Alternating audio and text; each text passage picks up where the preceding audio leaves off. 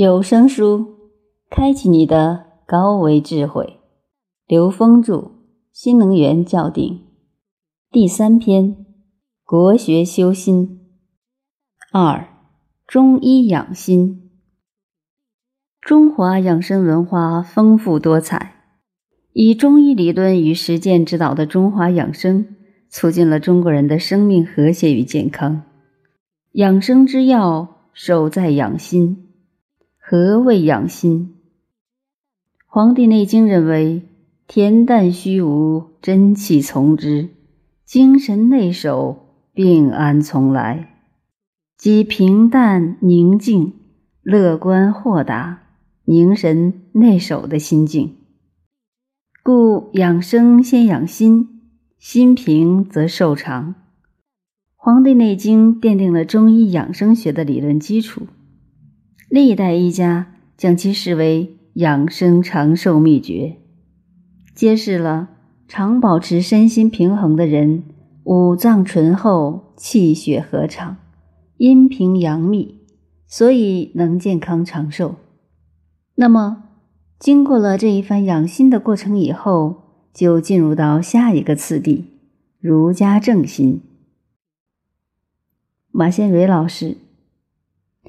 我们来看一下《黄帝内经》整部书的文眼，就是十六个字：恬淡虚无，真气从之；精神内守，病安从来。也就是《黄帝内经》所倡导的生命科学，最终让我们达到非常高的境界。我们认为，它到达了这个一，就是圆满的境界，也就是我们原相的境界。就是本来面目，就是恩为恩屈无穷大的境界。因为他讲的恬淡虚无，就是指我们的真空大道。只有真空才是虚无的。如果你可以从真空里采天地精华的话，那么这个就是你的真气从之。如果你整个身心性命都是从真空大道中来。那么你自然是精神内守。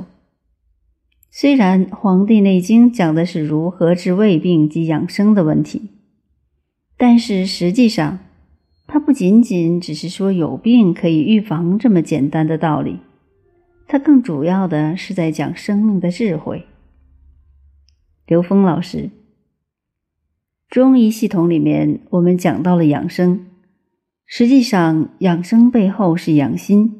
养心的背后是调心，仅仅养生却不去调制你的认知，那么你的自由度还是打不开。调心的目的是要彻悟，就是说，这个宇宙中的一切源于 n 为宇宙空间，n 趋于无穷大。我们实际上要回归到那个境界，这是所有人类智慧所说的共同回归的地方。也就是无上正等正觉，也就是无极，也就是所谓与神同在，天人合一。中医最终结果是让我们对生命彻底的觉悟，这叫彻悟。